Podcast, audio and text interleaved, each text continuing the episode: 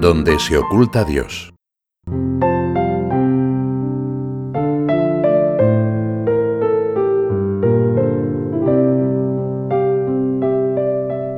Hay un gran revuelo en el Monte de los Olivos.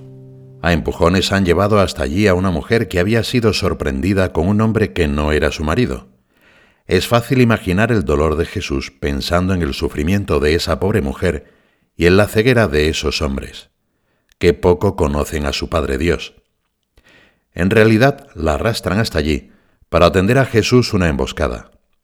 Moisés en la ley nos mandó lapidar a mujeres así. ¿Tú qué dices?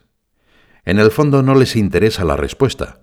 Aquellos hombres, utilizando las leyes de Dios, quieren una justificación a su personal sentencia ya dictada. Por eso no serán capaces de entender el primer gesto lleno de elocuencia que el Señor les ofrece. Jesús se agachó y se puso a escribir con el dedo en la tierra. Después se incorpora y con claridad les dice, El que de vosotros esté sin pecado, que tire la piedra el primero y al final vuelve a inclinarse y a escribir en el polvo que estaba bajo sus pies. Discretas acciones y gestos. En este pasaje vemos que Jesús, aunque se pone de pie para hablar públicamente, cuando desea escribir algo que responda personalmente a la vida de aquella mujer, lo hace inclinado en el suelo. Esa suele ser la forma mediante la cual se comunica con nosotros, agachado, escondido, como ocultando su divinidad en discretas acciones y pequeños gestos. A veces nos cuesta valorar lo que está escrito en la tierra. En numerosas ocasiones no somos capaces de reconocerle ahí. Aquello pasa tan desapercibido que el evangelista no nos ha contado ni siquiera lo que Jesús escribió. El Hijo de Dios aparece en la escena de la misma manera como lo hace también en nuestra vida, pero no quiere imponer su presencia ni su opinión, ni siquiera quiere especificar de manera indudable una correcta interpretación de la ley de Moisés, tal como se lo pedían. Jesús no cambió la historia constriñendo a alguien o a fuerza de palabras, sino con el don de su vida. No esperó a que fuéramos buenos para amarnos, sino que se dio a nosotros gratuitamente, y la santidad no es sino custodiar esta gratuidad. Quizá muchas veces nos hemos preguntado por qué Dios no se manifiesta más claramente, por qué no habla más alto. A lo mejor incluso hemos querido revelarnos ante esta forma suya de ser e ingenuamente hemos buscado corregirla. Benedicto XVI nos prevenía ante aquella tentación, haciéndonos ver que se repite constantemente a lo largo de la historia. Cansado de un camino con un Dios invisible, ahora que Moisés el mediador ha desaparecido, el pueblo pide una presencia tangible, palpable, del Señor, y encuentra en el becerro de metal fundido, hecho por Aarón, un Dios que se hace accesible, manipulable, a la mano del hombre. Esta es una tentación constante en el camino de la fe, eludir el misterio divino construyendo un Dios comprensible, que corresponda a los propios esquemas, a los propios proyectos. Deseamos no sucumbir a esa tentación, nos gustaría maravillarnos y adorar al Dios escondido en las situaciones que vivimos cada día, en las personas que nos rodean, en los sacramentos a los que acudimos con frecuencia como la confesión y la Santa Misa. Queremos encontrar a Jesús en esta tierra nuestra donde escribe, con su propia mano, palabras de cariño y esperanza. Por eso le pedimos comprender sus razones para actuar de esa forma, le rogamos tener la sabiduría para valorar el misterio de ese respeto exquisito de nuestra libertad. En la escena evangélica vemos que Jesús no se enfada ni con la mujer que había pecado, ni con los acusadores que le tendieron una trampa. Se pone en medio de ambos y toma consigo las piedras, los gritos, la condena. Nos puede venir a la mente lo que narra el libro de los reyes cuando nos dice que Dios no está en el viento fuerte que parte las rocas, ni en el terremoto ni en el fuego. Dios es un susurro de brisa suave. Ahí lo encontró Elías, y ahí queremos descubrirlo nosotros.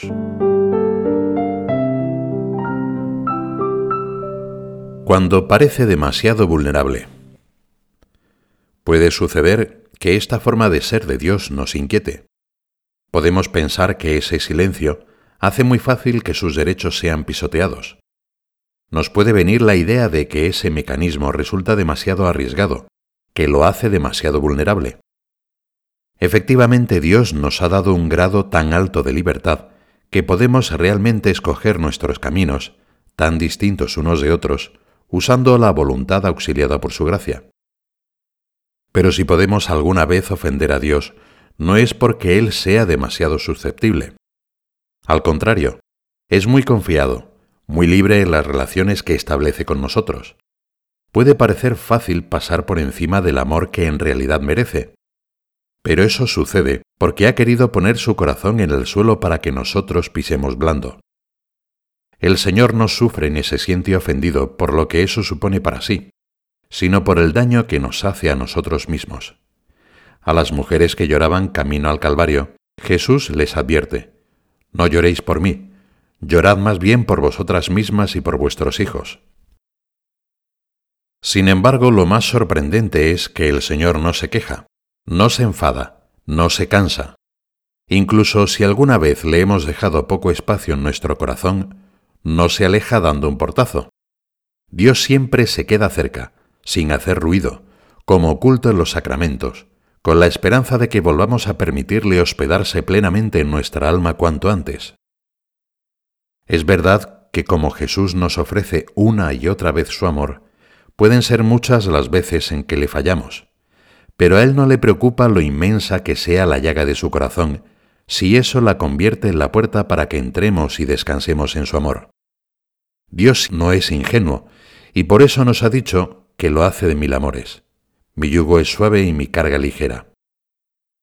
A los hombres, sin embargo, tanta bondad nos puede sobrepasar, y podemos incluso inconscientemente reaccionar con cierto descreimiento, podemos no llegar a comprender la verdadera magnitud de ese regalo.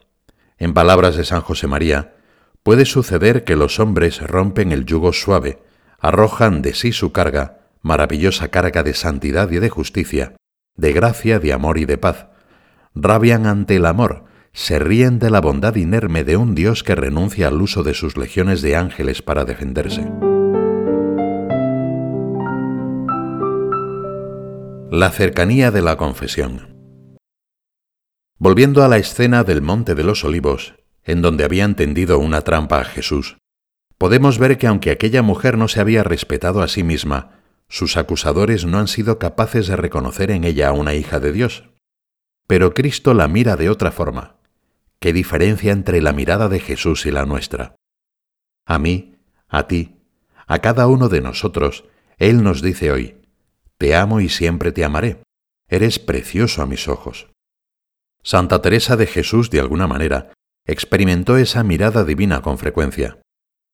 Considero yo muchas veces, Cristo mío, cuán sabrosos y cuán deleitosos se muestran vuestros ojos a quien os ama, y vos, bien mío, queréis mirar con amor.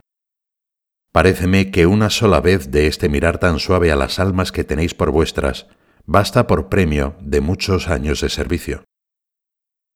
La mirada de Cristo no es candorosa sino profunda, y por eso mismo comprensiva, llena de fruto. Oye cómo fuiste amado cuando no eras amable.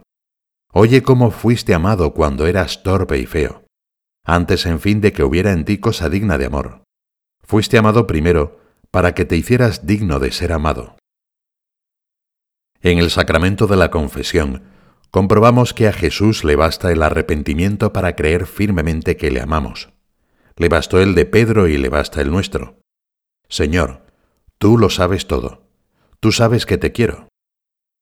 Al acercarnos al confesionario, en aquellas palabras y gestos que dan forma al sacramento, estamos diciendo a Jesús, Te he ofendido de nuevo, he vuelto a buscar la felicidad fuera de ti, he despreciado tu cariño, pero Señor, sabes que te quiero.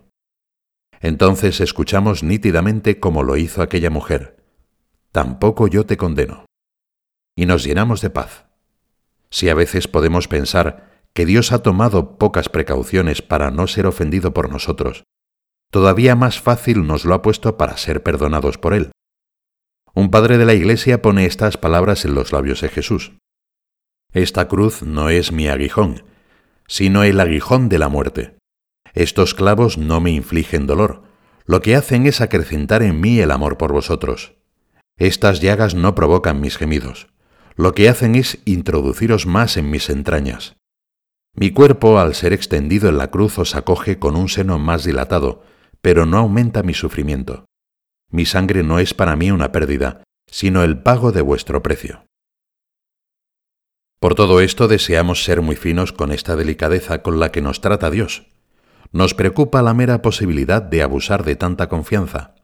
No nos gusta rebajar lo sagrado, transformarlo tan solo en una rutina para cumplir cada cierto tiempo. El sacramento de la confesión ha sido ganado con la sangre de Jesús y no queremos dejar de agradecerla también con los hechos. Queremos escuchar siempre ese perdón divino, por lo que se nos hace fácil remover cualquier obstáculo para sabernos otra vez mirados y empujados hacia el futuro por Dios. La misa de Jesús es nuestra misa. Santo Tomás de Aquino explica el valor que tiene la salvación obrada por Jesús en el Calvario. Cristo, al padecer por caridad y por obediencia, presentó a Dios una ofrenda mayor que la exigida como recompensa por todas las ofensas del género humano. Y esa misma ofrenda sanadora la podemos ofrecer como si fuera nuestra propia ofrenda. Cristo nos la regala cada día en la celebración de la Eucaristía. Por eso a San José María le gustaba decir que es nuestra misa, de cada uno de nosotros y de Jesús. Qué fácil es si queremos ser corredentores, qué fácil es cambiar el curso de la historia junto a Él. San Agustín, al contemplar la escena del Evangelio que hemos meditado, notaba que sólo dos se quedan allí, la miserable y la misericordia. Cuando se marcharon todos y quedó sola la mujer, levantó los ojos y los fijó en ella. Ya hemos oído la voz de la justicia, oigamos ahora también la voz de la mansedumbre. Qué suavidad la de Jesús para invitarla a la santidad. Ya no va a estar sola en su lucha. Sabrá siempre que la mirada de Jesús la acompaña. Una vez que hemos gustado esa suavidad no queremos vivir de otra forma. Te he paladeado y me muero de hambre y de sed.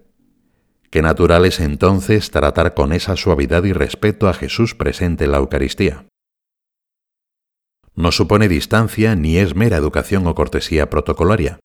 Es cariño verdadero, hecho de libertad y de admiración, hasta en la manera de acercarnos a comulgar, en el silencio ante el sagrario o en las genuflexiones pausadas descubrimos una oportunidad de corresponder a tanto amor derramado por cada uno no son más que muestras de la pureza interior que deseamos y que tantas veces habremos pedido a la Virgen rezando la comunión espiritual.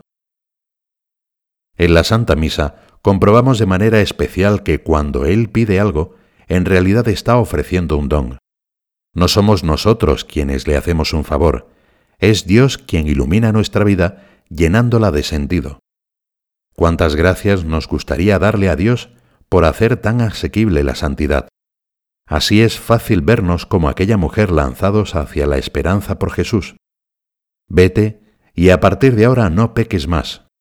Esa es la mejor noticia posible. Jesús la ha convencido de que el pecado no es inevitable, no es su destino, no es la última palabra. Hay una luz fuera del túnel que en nuestro caso llega vigorosamente a través de los sacramentos. Ya nadie la condena. ¿Por qué habría de condenarse ella a sí misma? Ahora sabe que fortalecida por Jesús puede volver a hacer feliz a su marido, ser ella misma muy feliz.